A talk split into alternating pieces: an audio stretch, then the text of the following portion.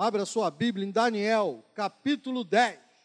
Um dos textos mais esquisitos que tem na Bíblia. Daniel, capítulo 10, é esquisitaço. Esquisitaço. Deixa eu abrir aqui minhas anotações, porque eu sou um pobre coitado, já não tenho mais aquela memória de antigamente.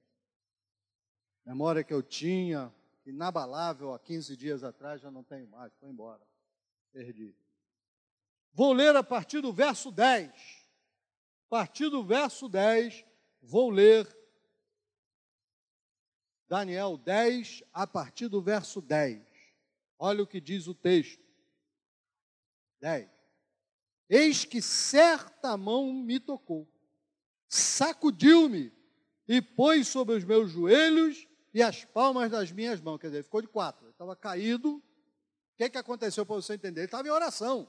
21 dias fazendo jejum, não jejum completo, ele não comia, o jejum dele era não comer coisa agradável. Então, eu entendo que ele está falando de tomar hoje pão, água, não toma refrigerante porque é agradável, não come bife, daquele com a gordurona assim porque é agradável, não come nada que é agradável. Miojo, talvez porque não é agradável, eu adoro, mas tem gente que para mim miojo eu não sei, mas tem gente que não gosta de miojo. Não, nada disso. Nada que é bom. Vai comer beterraba. Ih, eu esqueci, tem criança aqui. É. Vai comer beterraba porque não é agradável. Cruz, credo, mangalô três vezes, sabe ser Maria Berruga. É. Vai comer giló. Não é agradável. É, tem sempre um perdido da casa de Israel que está aqui que a gente precisa interceder que gosta de giló. Tem. Vai comer quiabo. Eu gosto. Mas a maioria não gosta daquela baba. Não é? Vai comer coisas assim. Ele ficou 21 dias nessa. E quando ele estava orando, no 21 dia, ele vê, ele tem uma visão. Na verdade, é uma visão. Ele tem uma visão e vê o anjo, Gabriel, vindo falar com ele. Sabe o que aconteceu com ele? Pum, caiu duro para trás. A gente já vai falar sobre isso. Caiu duro.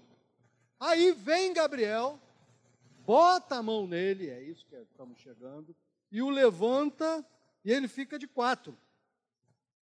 E aí começa no texto que a gente está lendo. Ele diz: Então, o homem e botou, fiquei nas palmas das minhas mãos e no joelho. Ele me disse: Daniel, homem muito amado, está atento às palavras que te vou dizer. Levanta-te sobre os pés, porque eis que eu te sou enviado. Ou seja, chega de ficar de quatro. Fica em pé, cara. Fique em pé. E ele vai fazer isso. E ele diz: Eu me pus de pé tremendo. Agora ele está olhando hoje. Tremendo, ele tremia tudo, batia joelho, batia. Estava é? tremendo, apavorado. Ele está descrevendo um quadro perfeitamente normal e conhecido. Então me disse: Não temas, Daniel, não temas, porque desde o primeiro dia em que aplicaste o coração a compreender e a humilhar-te perante o teu Deus, foram ouvidas as tuas palavras. Olha só, guarda isso. Desde o primeiro dia, hein? Desde o primeiro dia. Por causa das tuas palavras é que eu vim. Segunda coisa, hein? Não só foram ouvidas, saiu uma ordem.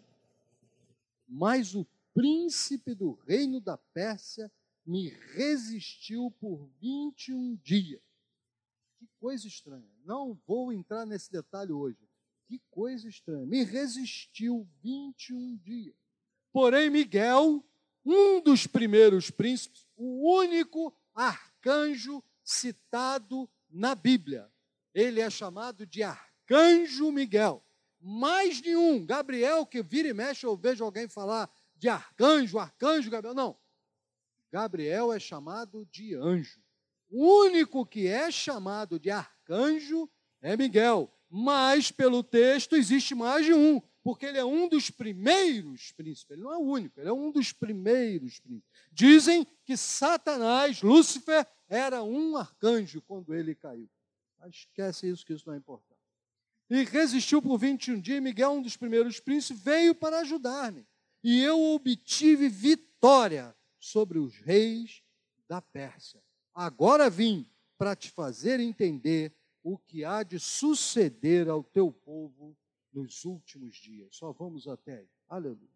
Senhor, fala conosco agora, porque tu és um Deus bom, um Deus fiel, um Deus maravilhoso. Obrigado por tudo em nome de Jesus. Amém. Quem estuda ou neurolinguista, neurolinguística ou estuda psicologia, sabe que o cérebro ele tem sistemas, digamos assim, para se proteger. A mente tem sistemas para se proteger contra excesso, excessos e contra é, é, coisas que dão um jato de adrenalina e mata você. Mata. O coração dispara, mata. Então, para o excesso de pensamento, existe uma coisa chamada feedback.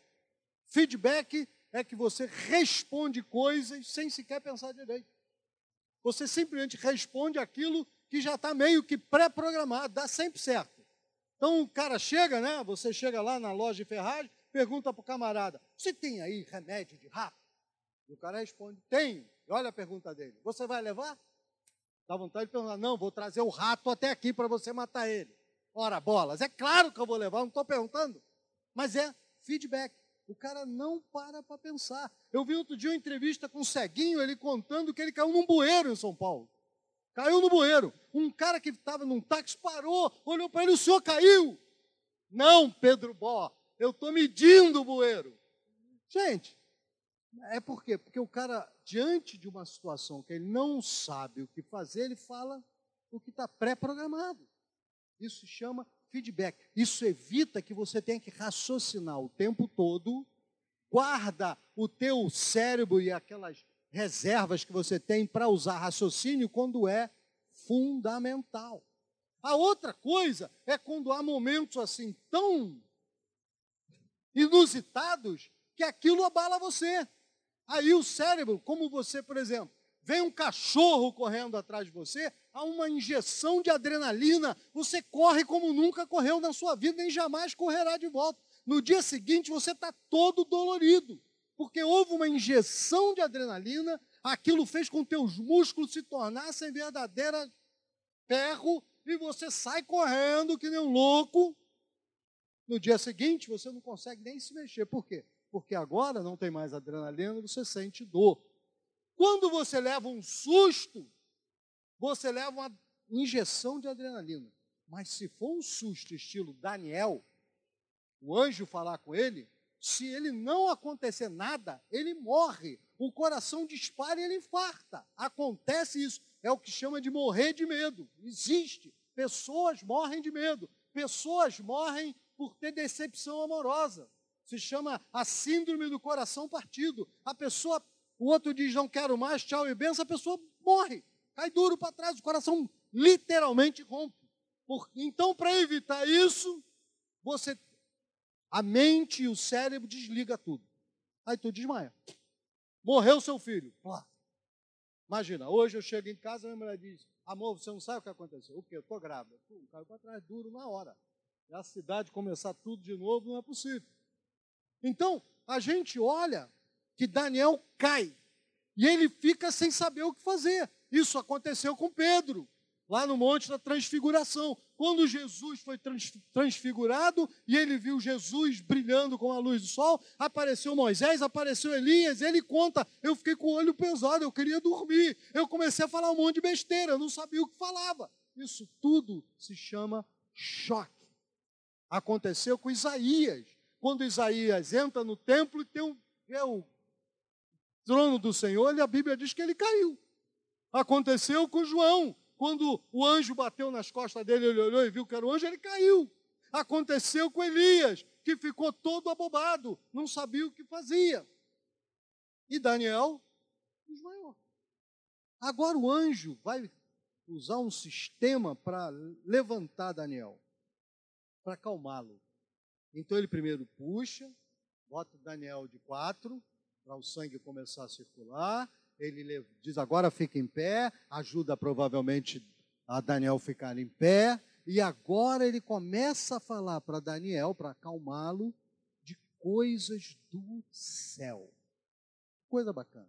Coisas do céu. Porque Daniel estava orando, mas não esperava uma resposta dela. Ele esperava como você e eu. Ah, eu estou orando, quem sabe, um dia Deus responde. Mas Gabriel veio e tocou nele.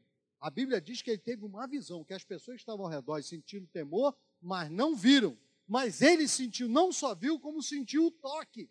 Era real. E aí, quando ele vem, Gabriel tocou e para reanimá-lo começou a falar. Agora que eu quero falar para vocês, presta atenção nas coisas do céu que Gabriel vai falar sobre a oração dele. Primeira coisa que Gabriel vai dizer é o seguinte: olha, quando você começou a orar, saiu a ordem. Saiu, as tuas palavras foram ouvidas, ouvidas e eu vim. Ou seja, saiu uma ordem. E por que é que não aconteceu imediatamente? Porque teve resistência. Essa é a primeira coisa que você precisa aprender toda vez que você for orar, tenha por certo, você sofrerá resistência. Fala comigo, eu sofrerei resistência. Deus permite que o inimigo resista à sua oração. Quando você é muito novinho na fé, muito novinho na fé, às vezes você ora, Deus responde assim. Você vem para o culto com as coração cheio de alegria. Você, mas quando você vai ficando mais experiente, o Senhor vai parando com isso. Porque não é essa não é a realidade, essa não é a vontade de Deus. Cada vez que eu ajoelho para orar, o inimigo resiste. Ele vai resistir à sua oração. Ele tenta tirar a tua atenção. Você já viu como você vai orar, começa a vir um monte de coisa. Olha, precisa pagar a conta. Ó, lembra Ó, tem que ligar para fulana. Lembra que tá, ó, tá marcado o médico para daqui a três meses. Olha, tem não sei o quê. Olha, bababá, bababá. Por isso eu nunca recomendo, irmãos, que vão orar de madrugada, ajoelhar. Não ajoelhe, fique em pé. Eu oro de madrugada em pé, andando, se possível, sapateando. Para não dormir. Porque é a segunda coisa que o inimigo faz para roubar a tua bênção. Ele faz você ficar com sono. Você quer dormir de noite? Começa a orar. É infalível. Deita, Senhor, muito obrigado. Se possível, audível para o Satanás ouvir que tu está orando. Oh, meu Deus, te agradeço. É melhor do que tomar Valium S. Começou a orar para Deus, daqui a pouco você pá, apaga.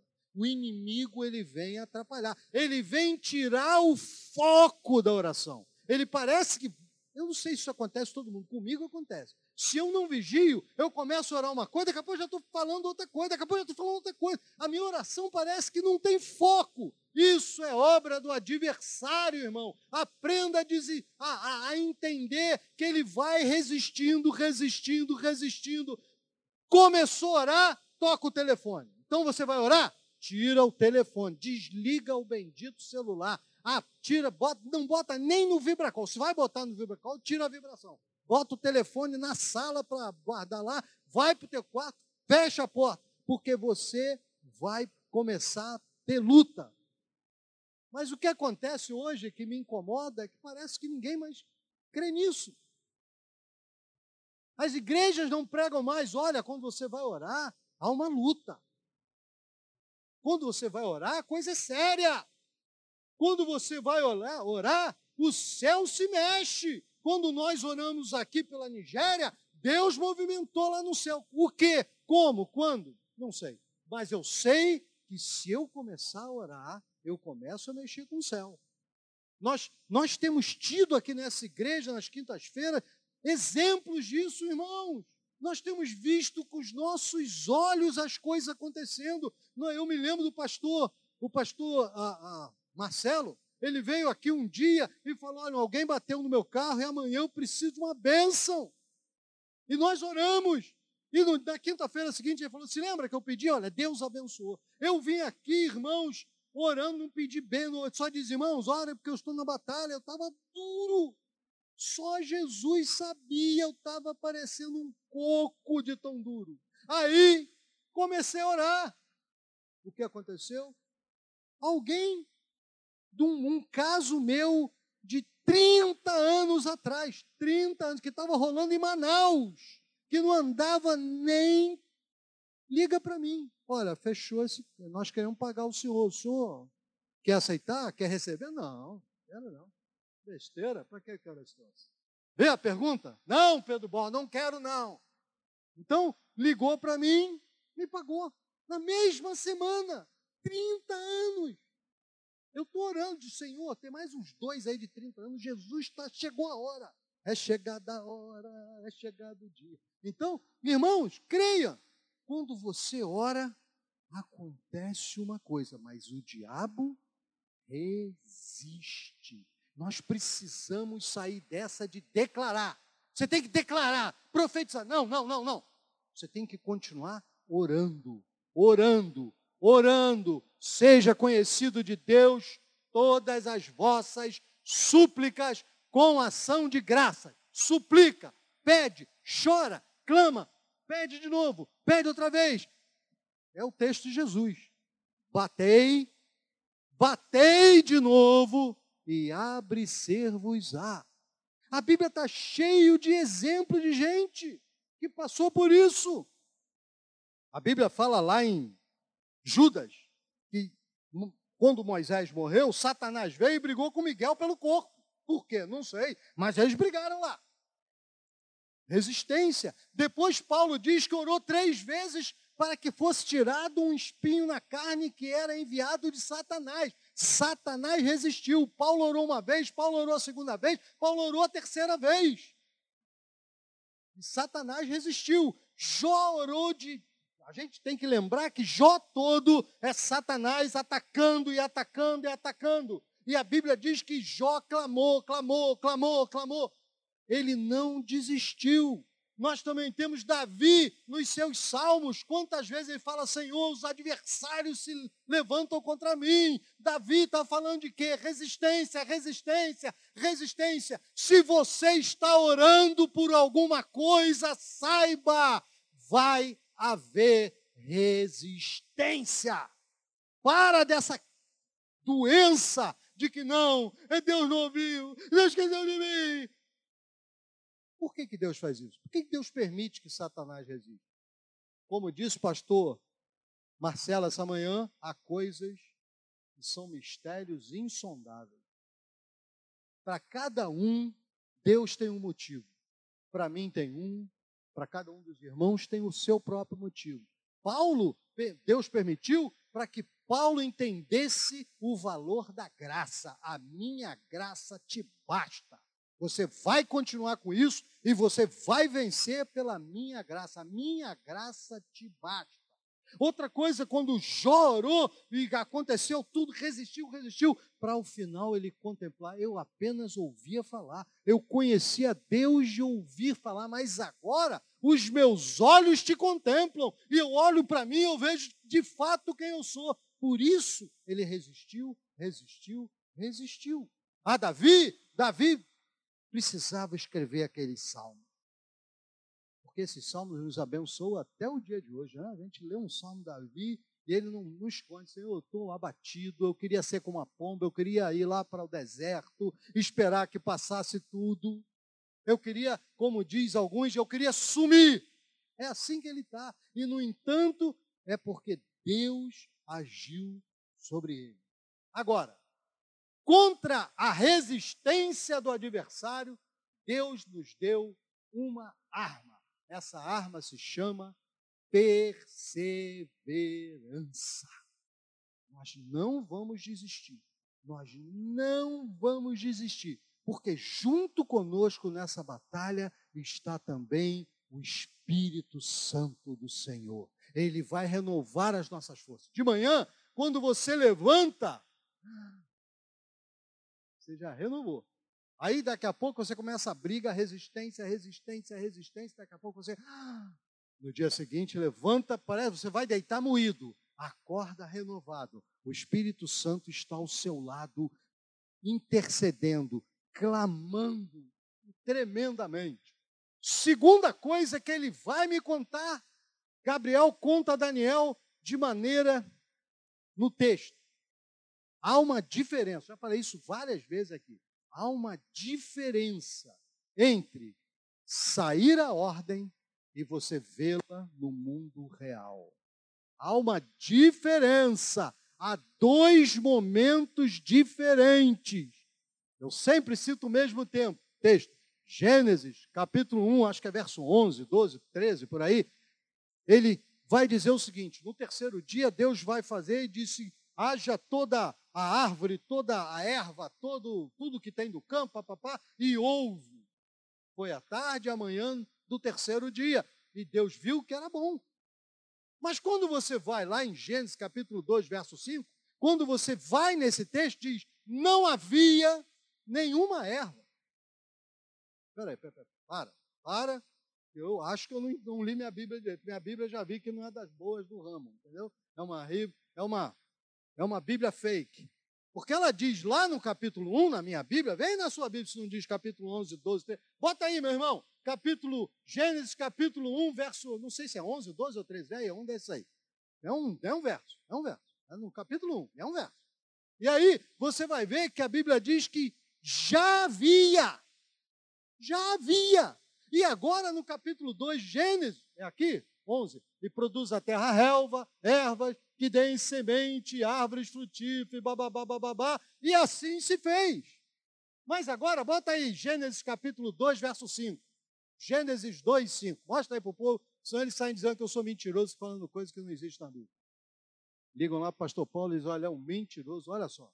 Não havia ainda nenhuma planta no campo, porque, pois ainda nenhuma erva havia brotado, porque Deus, porque o Senhor Deus não fizera chover sobre a terra. Ué, Peraí, peraí, peraí. Moisés estava doidão. O próprio Moisés escreve que havia e agora ele escreve que não havia. Irmão, porque existem dois momentos. Esse é o, é o, esse é o segredo dessa briga interminável que a Bíblia fala que só existiu seis dias, sete dias. Irmão, houve sete dias de Deus quanto esses sete dias representam para nós é irrelevante para o texto. Deus disse: haja, mas ainda não havia. Espiritualmente, já havia. Materialmente, não havia ainda. Quando Deus, você se põe de joelho para orar, imediatamente Deus ouve. E nesse contexto, no mundo invisível, existe, mas no mundo físico não existe. Então nós vivemos no há, mas não há. Daniel se pôs a orar e saiu a ordem, mas não saiu. Para ele, Daniel, ainda ia acontecer de lá, meses depois, o povo iria sair. Mas lá do céu, a ordem já havia saído e já existia. Isso é para você. Você que está orando há 10 anos, não importa. No dia em que você orou e creu, a ordem saiu. Se ainda não apareceu aqui no mundo real, não há, eu não tenho como te dizer por quê. Deus sabe. Você não sabe? Eu não sei. Deus sabe. Deus já mandou a ordem para você. E qual é a arma que Deus nos dá para passar pelo tempo que sai do mundo invisível e vem para o mundo visível? Ele nos dá duas armas. Primeira arma, paciência. Eu não sei quantos são como eu. De vez em quando eu olho para o céu e digo, Senhor, me dá paciência. Todo dia? Não peça, porque você vai receber paciência. Como é que Deus gera paciência? No ônibus, verá o chato. Virá aquele chato que vai ficar enchendo a paciência. No trabalho, virá o chato. Na sua casa, vai visitar o chato. Não sei aonde, é o chato. Você faz o concurso, passa no concurso, espera cinco anos até ser chamado. É o chato, é o difícil. É, vai, é paciência. É paciência. Irmãos, eu quero paciência. Eu tinha uma filha minha que era extremamente impaciente. Eu não falo o nome dela, porque eu tenho duas, pode ser qualquer uma das duas, e eu não quero queimar meu filme. Então, mas ela, ela chegava para você e dizia assim: Você vai me dar uma banana depois do almoço? Aí você diz: Vou. Daqui a dois minutos. Pai, você não esqueceu que você vai me dar uma banana. Eu digo, não esqueci, minha filha. Fica tranquilo, daqui a um minuto e meio. Pai, você não esqueceu que você vai me dar uma banana, né? Você vai mesmo me dar uma banana. É banana, banana, banana. Até você quase gritar de desespero. Aí eu passei um dia no lugar e vi um quadro e comprei para ela. Era um, um monge, daqueles que tem a carequinha de joelho, olhando assim para o céu e dizendo, Senhor, dá-me paciência, mas tem que ser já. Aí eu botei no quarto dela. Senhor, Dá-me paciência. Tem um bocado de gente aqui que quer paciência, mas tem que ser já. E tem que ser aquela coisa que não é gerada. Você vai ter que receber, tipo, carga assim, chupeta gosta. Pronto, estou com paciência. Não vai acontecer assim, irmão. Vai acontecer da seguinte maneira: passo, antepasso, antepasso, antepasso. Aí você vai procurar a garota e vai dar um trabalho para namorar com aquela menina, cinco anos, que nem eu, quatro anos, três anos, dois anos, para gerar paciência. Então, a arma de Deus para você é paciência. A segunda arma é domínio próprio. Só domínio próprio e paciência segura a ansiedade. Não existe outra, a menos que você tome ansiolítico, sei lá, toma, sei lá quais que tem aí, no mercado. É uma pílula, você toma, fica grogue, a língua parece que tem 3 centímetros de grossura, você fica, sabe? E fica, ah, não, mas também não tem ansiedade. Irmão, é melhor esperar o Espírito Santo, a menos que seja questão de doença. Né? Tem pessoas que eu. Essa irmã, filha de um pastor, muito nosso amigo, ela tinha esse, é daquela, daquele tipo de pessoa que não entrava em elevador. Tinha medo. É, uma fobia qualquer, não sei como chama, ela tinha essa fobia. Entrava no elevador, ela começava a se tremer todinha, suar a mão, aí ela saía. Enfim, quando ela estava em lugares que eram prédios de cinco andares, tudo bem, o marido até subia com ela, mas com 18 andares, não tem marido que resiste uma coisa dessa. É melhor o divórcio porque ela vai matar você, não demora muito. Eu, por exemplo, se eu subir quatro andares, o bombeiro vai ter que me buscar lá com helicóptero e tudo mais. Já preparado para dar aquela massagem cardíaca. Eu não aguento mais, já foi a época.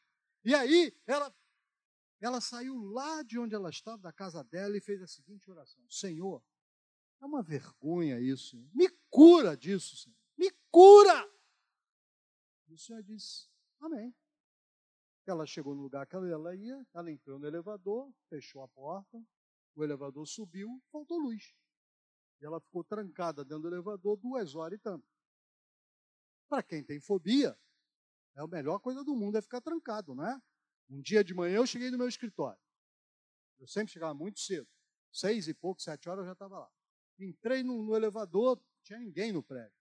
O elevador vai ser, meu, meu escritório era no sétimo andar. Foi subindo, subindo, subindo, subindo. Quando chegou no quinto, ele pá, travou. Aí eu digo, caramba, vou apertar o alarme. Aí o que ele fez? Caiu. Lá vem ele. Uh, quando chegou lá pelo, sei lá, segundo, tum, parou. Começou a subir de novo. Aí eu digo, seja lá o que aconteceu, curou, graças a Deus está resolvido. Aí, quando chegou lá pelo, sei lá, sexto andar, caiu de novo. Ah, eu, Quando chegou no, no, na sobreloja, pum, parou. Aí subiu de novo e não abria a porta para eu pular. Eu pulava e fazia aquele rolamento ainda para sair daquilo, tipo gato. Ah, e saía daquilo, né? Mas o que aconteceu? Começou a subir de novo. E eu ali agarrado, já não confiava mais naquele bendito elevador. Quando chegou lá em cima, pum, travou de novo. Aí eu fui pro alarme. O que que o cara fez lá embaixo? Desligou o elevador. Plum!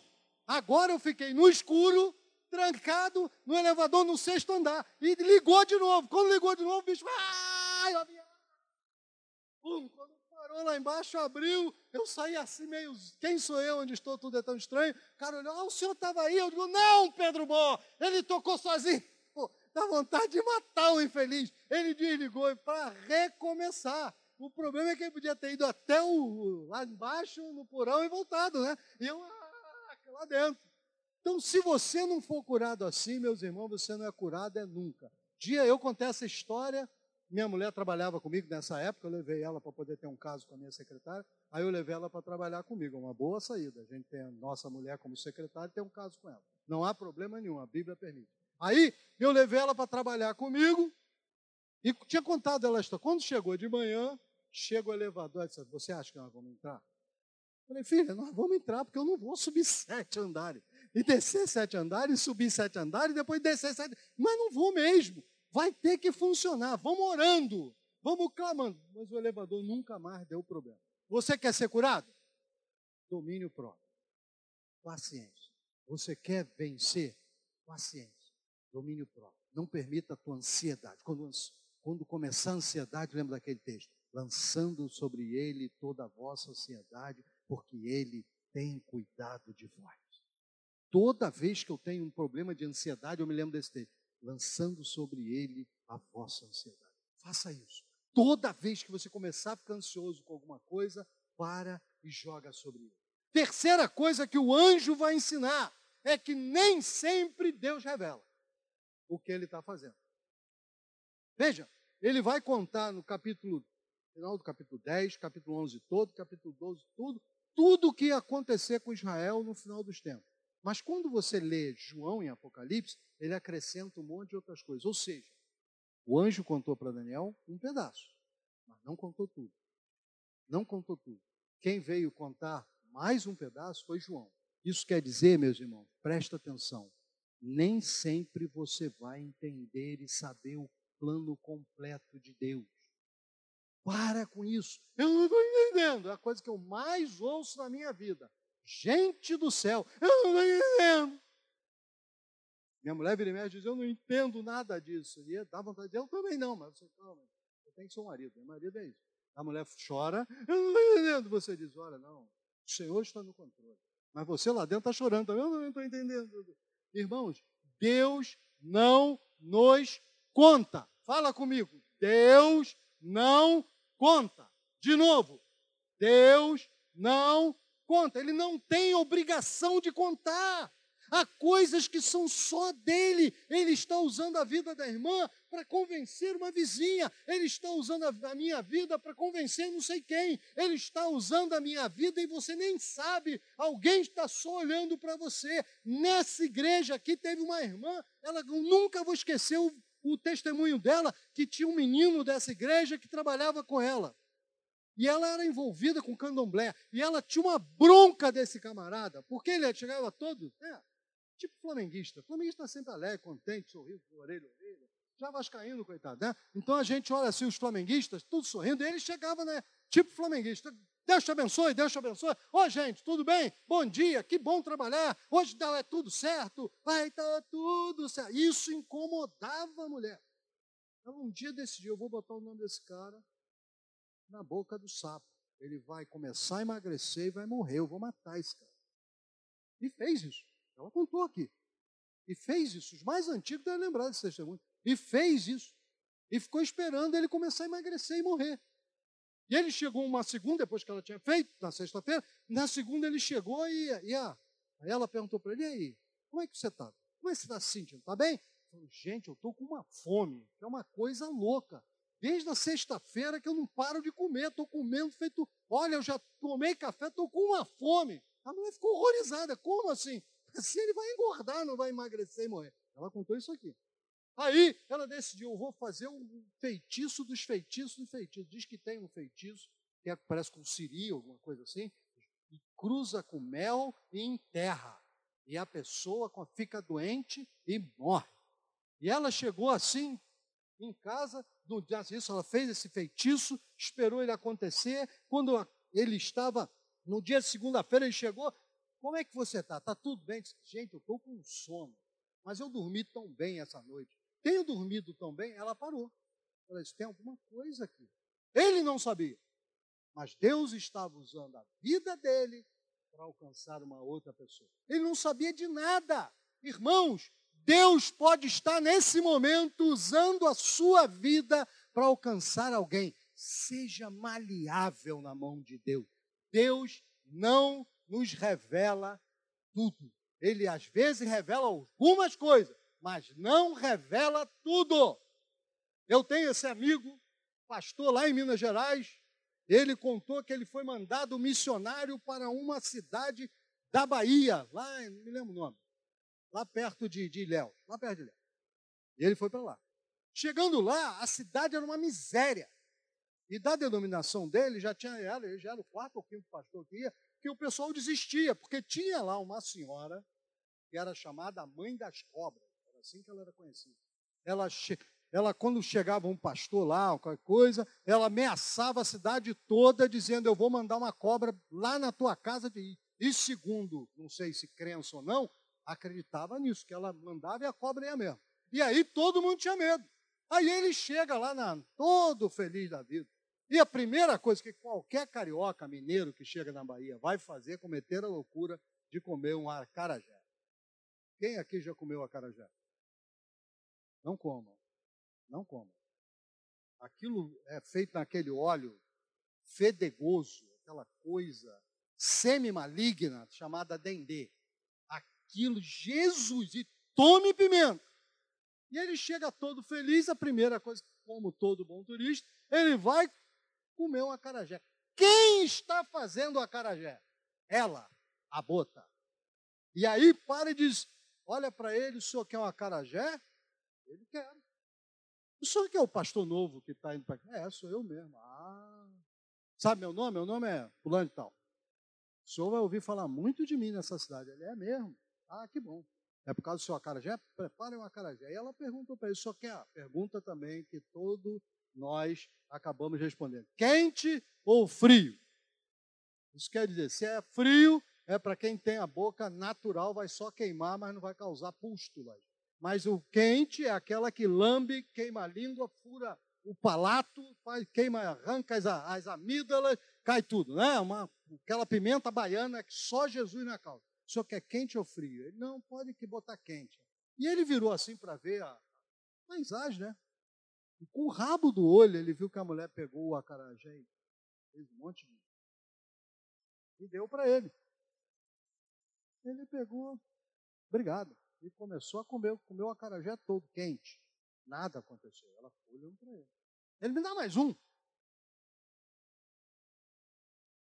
E aí ele chega e diz para ela o seguinte: Olha, dona Fulana, domingo eu vou ter um culto na minha igreja. A senhora ia na minha igreja?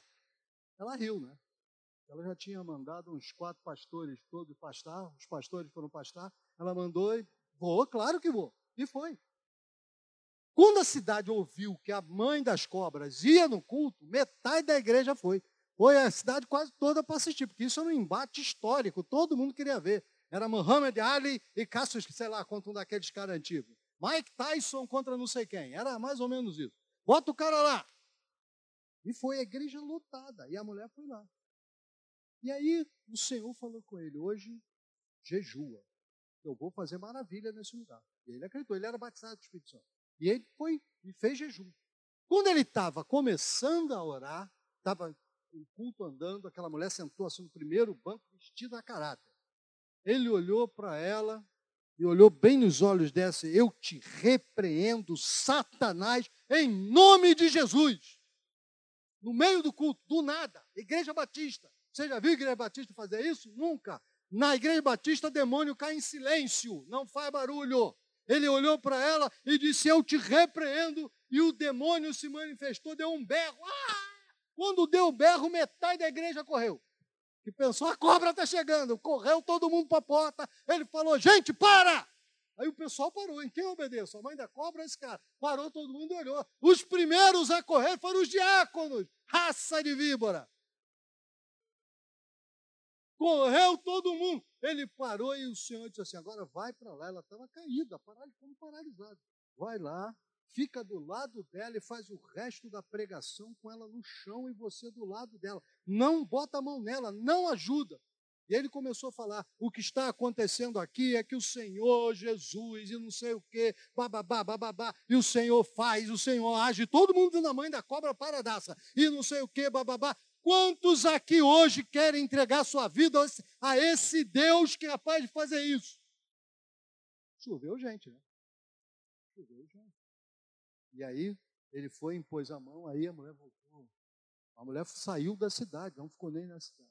Irmãos, Deus nunca vai contar para você os planos dele integrais. Você nunca vai saber E essa, isso de a gente não entender, não entender, vai nos enfraquecendo, porque a gente, como todo ser humano, a gente quer uma lógica, e essa lógica não nos será revelada. Então, deixa eu dizer, a arma que Deus nos dá para quando chega esse momento em que você entra em conflito que você não entende, a arma é fé. Não tem mais nada, é fé. Crê, crê somente. É só o que você tem que fazer. Não questiona, simplesmente continua caminhando, aguardando que se o Senhor quiser, ele revelará. Se o Senhor não quiser, nunca vai revelar. E você vai caminhar por fé. Quando você estiver andando, olhou para trás, você já caminhou um montão, está lá adiante, já passou da batalha, já venceu a batalha e você vai continuar sem entender nada. Não é para você entender. Ele guarda algumas coisas para ele próprio. Não conta para você. Você consegue dizer amém a isso? Diga, Senhor, eu confio em Ti. É isso que Deus quer de nós. Deus nunca, a Bíblia não é um livro de revelações para você ficar sabendo tudo. A Bíblia é um livro de treinamento para obediente. Você quer ser obediente? Então diga, Jesus, eu quero ser muito obediente, me ajuda. Agora, quando você diz que quer ser obediente, o Senhor bota você nessa trilha de não saber o que está acontecendo. Tem duas coisas. Você pode caminhar sem saber, ou você pode caminhar aquela coisinha rasa. Vai para o céu? Vai também. Mas o Senhor dificilmente vai usar você nas maravilhas dele. Por isso, hoje eu quero orar por você. Eu quero encerrar o culto agora. Há alguém aqui, presta bem, porque não é para seguir o, a manada, não é espírito de manada. Há alguém aqui que quer dizer, Jesus, eu quero te servir profundamente. Se você quer, eu quero, antes de orar para você, recomendar um livro para você. No Brasil, me parece, tem um volume, em inglês tem dois volumes, chamado E Agora, Senhor? E Agora, Senhor? De um, uma autora, Kay Goldbeck. Goldbeck é G-O-L é B-E-C-K, Goldback. K-K-A-Y, Goldback. E agora, Senhor, você vai conhecer uma vida extraordinária e como ela começou com uma oração andando na neve. Então, eu aconselho muito os irmãos que querem caminhar e conhecer a glória do Senhor a ler esse livro. Vale a pena, vale a pena. O segundo volume é bom pra caramba. É, mas infelizmente eu não encontrei no Brasil. Eu sei que tem no exterior, aqui não tem. Então, há alguém aqui hoje e quer dizer assim: Senhor, eu quero conhecer mais profundamente. Eu quero que tu me guies mais profundamente. Há alguém assim? Fique em pé, eu quero orar por você agora. Eu quero orar e vou despedir a igreja. Eu quero conhecer profundamente. Eu quero, Senhor, andar contigo do modo mais profundo. Eu não quero ficar no raso. Eu quero ir mais adiante. Eu quero conhecer mais. Conhecer mais tem preço, mas, Senhor, eu estou disposto a pagar esse preço. Eu ia dirigindo, voltando da igreja da Barra e orando ao Senhor. E eu disse, Senhor, eu queria essa benção. E o Senhor falou imediatamente ao meu coração: tem preço, você paga? Eu disse: eu pago, Senhor, o preço. Ah, Senhor, se eu soubesse o preço, que quando aconteceu, eu teria dito: não, Senhor, muito obrigado, fica por aqui mesmo. Porque logo depois foi tanta confusão, meus irmãos, só Jesus. Pai querido, nós estamos diante de Ti, diante do Teu altar. Nós estamos pedindo o Teu socorro hoje, nesta noite. Nós estamos clamando, Jesus, pela Tua bênção.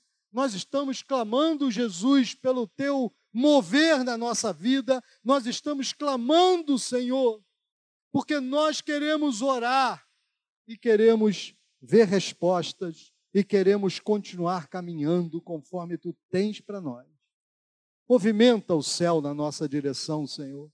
Movimenta o céu, Senhor. Movimenta o céu nessa igreja. Movimenta o céu na vida de cada pessoa que aqui está. Que essas pessoas possam contemplar a tua mão agindo, Jesus. Nós pedimos, Senhor, que tu haja de maneira poderosa àqueles que estão clamando a Ti, buscando. Revela-te a eles, Fala com eles, Senhor, porque eu sei, Jesus, que tu tens algo para cada um de nós, um plano melhor que nós nem sequer conhecemos ainda. Faz esse plano na nossa vida. É o que nós te pedimos em nome de Jesus e toda a igreja disse. Amém, Jesus. Fiquemos todos de pé, vamos encerrar o culto. Passei cinco minutos, mas vocês vão para casa mais cedo. Não fique por essa rua, porque essas ruas aqui andam meio sinistro. Amém? Pega o metrô, pega o ônibus, faz o que tem que fazer, mas não fica por aqui não. Pai querido, agora que vamos embora, leva-nos na tua paz. Ajuda-nos, Jesus. Ajuda o teu povo, Jesus. Ajuda. Move, Senhor, a tua mão na nossa direção. Leva-nos em paz até os nossos lares. Que os teus anjos se acampem ao nosso redor. Que os teus anjos se manifestem, Senhor, na nossa vida. Que os teus anjos, Jesus, possam dizer amém a tudo que nós clamamos.